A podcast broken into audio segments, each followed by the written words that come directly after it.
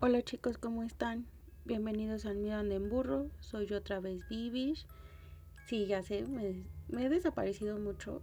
Em, he tenido mucho trabajo, he tenido muchas cosas sobre el trabajo y había estado un poco enferma. Hashtag eh, asmática. no sé, ha, habido muchas cosas que por una u otra razón no he podido grabar. Pero bueno, ya estoy aquí y lo prometido es deuda. Es una leyenda mexicana, una leyenda urbana mexicana. Pero también hay sus variantes en otros estados y en otros países. Pero antes de empezar, quiero mandar un saludo a Jesús Estrada. Él me ayudó con la imagen del podcast.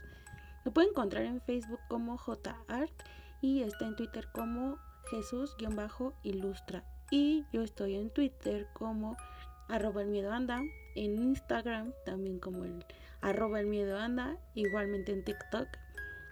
Así me pueden encontrar. Y bien, espero les guste el episodio de hoy. Bienvenidos.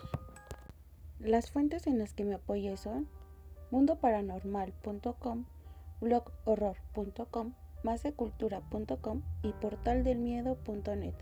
Una vez aclarado lo anterior, sigamos con el episodio de hoy. Las leyendas, mitos y supersticiones suelen hacer su aparición en cada aspecto de nuestras vidas. Como casi cualquier oficio o profesión, se tienen costumbres extrañas y la arquitectura no podría ser la excepción.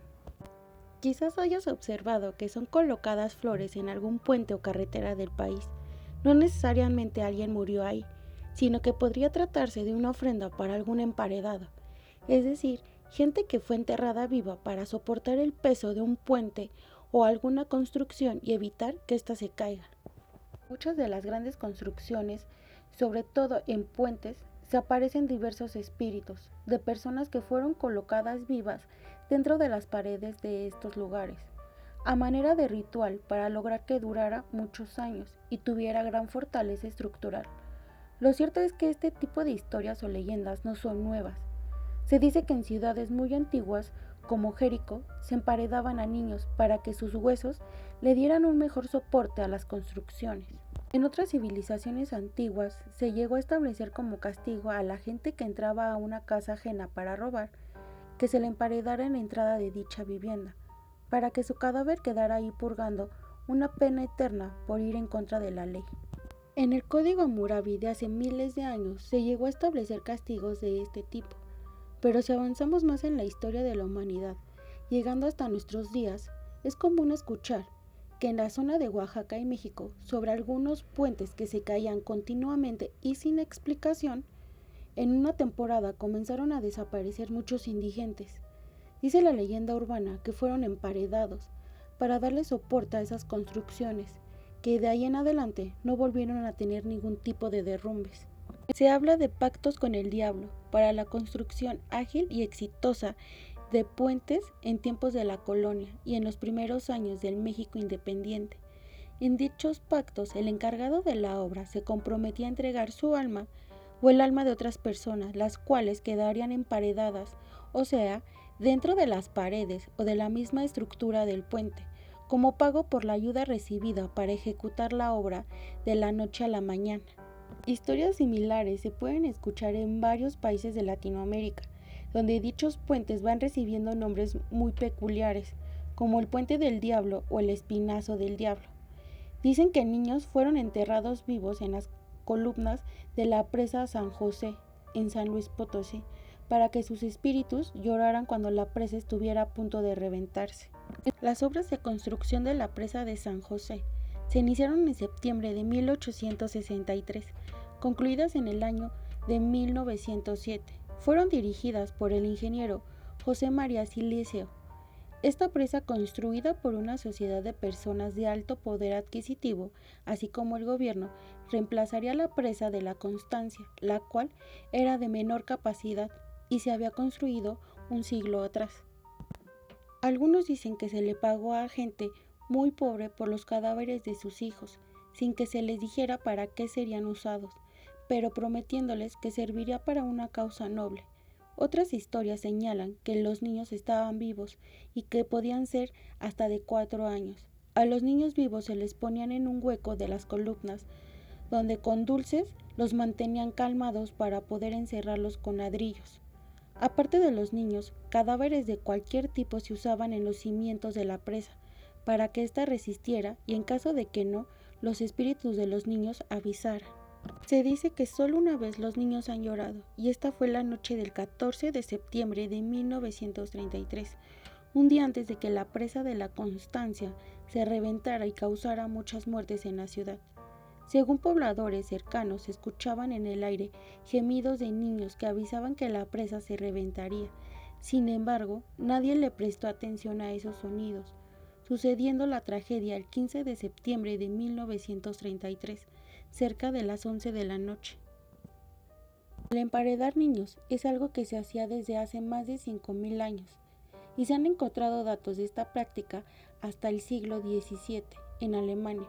En México no se ha documentado mucho sobre este mito, pero se han encontrado esqueletos de personas enterradas en paredes de varias casas y templos de más de 200 años, por lo que emparedar personas en una presa parece muy probable. Recientemente la presa de San José, la cual tiene más de 100 años de haber sido construida, presenta algunos problemas, pues grandes cantidades de lodo impiden que ésta cumpla con su potencial de capacidad, pero quizá esto sea lo mejor para no retar las paredes centenarias de esta. Ahora ya sabes que el diablo puede aparecerse disfrazado de ingeniero en las construcciones de presas, puentes y grandes edificios, haciéndote un trato, para que a modo de sacrificio Entierres niños en los cimientos de las paredes de estos lugares para que estos sean fuertes y duraderos. Y bien chicos, ¿qué les pareció este tema? Este tema es para otro episodio, nada más que el próximo, la próxima vez que se toque este tema no voy a estar sola, ya estoy buscando quien me ayude para platicar sobre estos misterios de los emparedados. Entonces, eh, no se me desesperen, en verdad he tenido muchas cosas del trabajo, ah, ahorita he tenido muchas cosillas que hacer. Y además les tengo que contar, no debería, pero bueno, ya se los había dicho, me cambié de casa y me está costando mucho trabajo grabar. ¿Por qué? Porque frente a mi ventana tengo una avenida un poco transitada y como en les, a unas cuadras tengo un hospital, entonces ya sabrán el ruido, qué tipo de ruido hay frente a mi ventana y me está costando mucho trabajo grabar. Tengo que buscar como el momento indicado para poder hacerlo, pero bueno, ya estoy aquí y vamos con las películas. Ahora sí, ahora sí hice mi tarea, me puse a ver todas las películas, son tres. La primera quizás ya la vieron, eh, se llama El Puente Maldito, eh, es del 2020, terror y suspenso y dura una hora 28 minutos un grupo de estudiantes se atreve a comprobar si es cierta una leyenda urbana, según la cual quien atraviese un puente que se supone maldito, al haberse suicidado una mujer en él, será perseguido por el alma al llegar la medianoche. Es buena la peli, pero siento que las películas coreanas sí están muy locas y sí me dio mucho miedo esta película. Ahora está buena la peli, no me arrepiento de haberla visto. Ya les, ya le, ya, ya también estoy guardando otro tema sobre otra película maldita, que igual ya saben cuál es, pero ya, no, no se me desesperen. Tengo muchos temas en, en, en fila. La segunda, quizás ya la vieron, se llama Los Albañiles, es una película mexicana, es de 1976, drama y suspenso. Dura dos horas, dos minutos.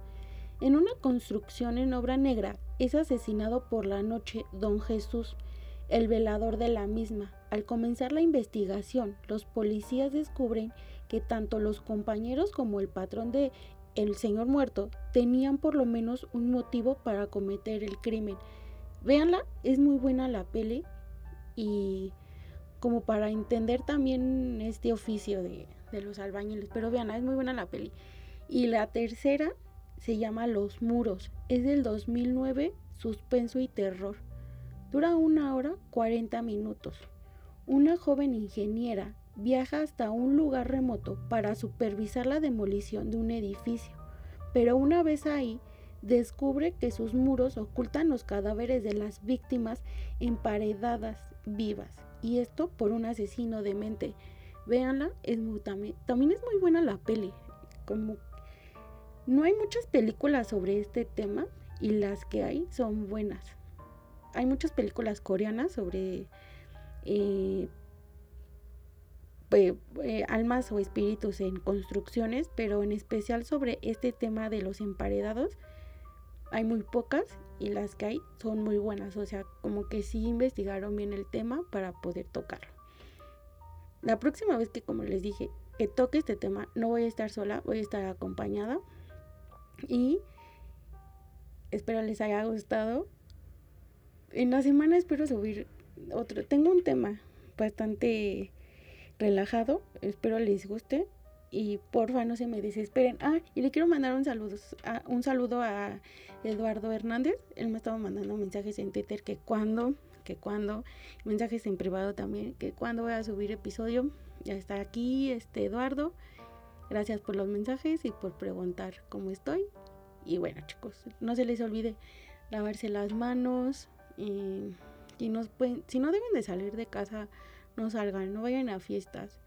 Hagan sus convivios virtuales, así como una servidora. Saludos, Memo. y José Luis. Y bien, chicos, los quiero. Gracias por los mensajes. Y ya son 3.000 reproducciones. Sigo sin poder creerlo. Hace unos días cumplí las o cumplimos las 3000 reproducciones. Gracias, muchas gracias por eso. Cuídense, los quiero. Besitos.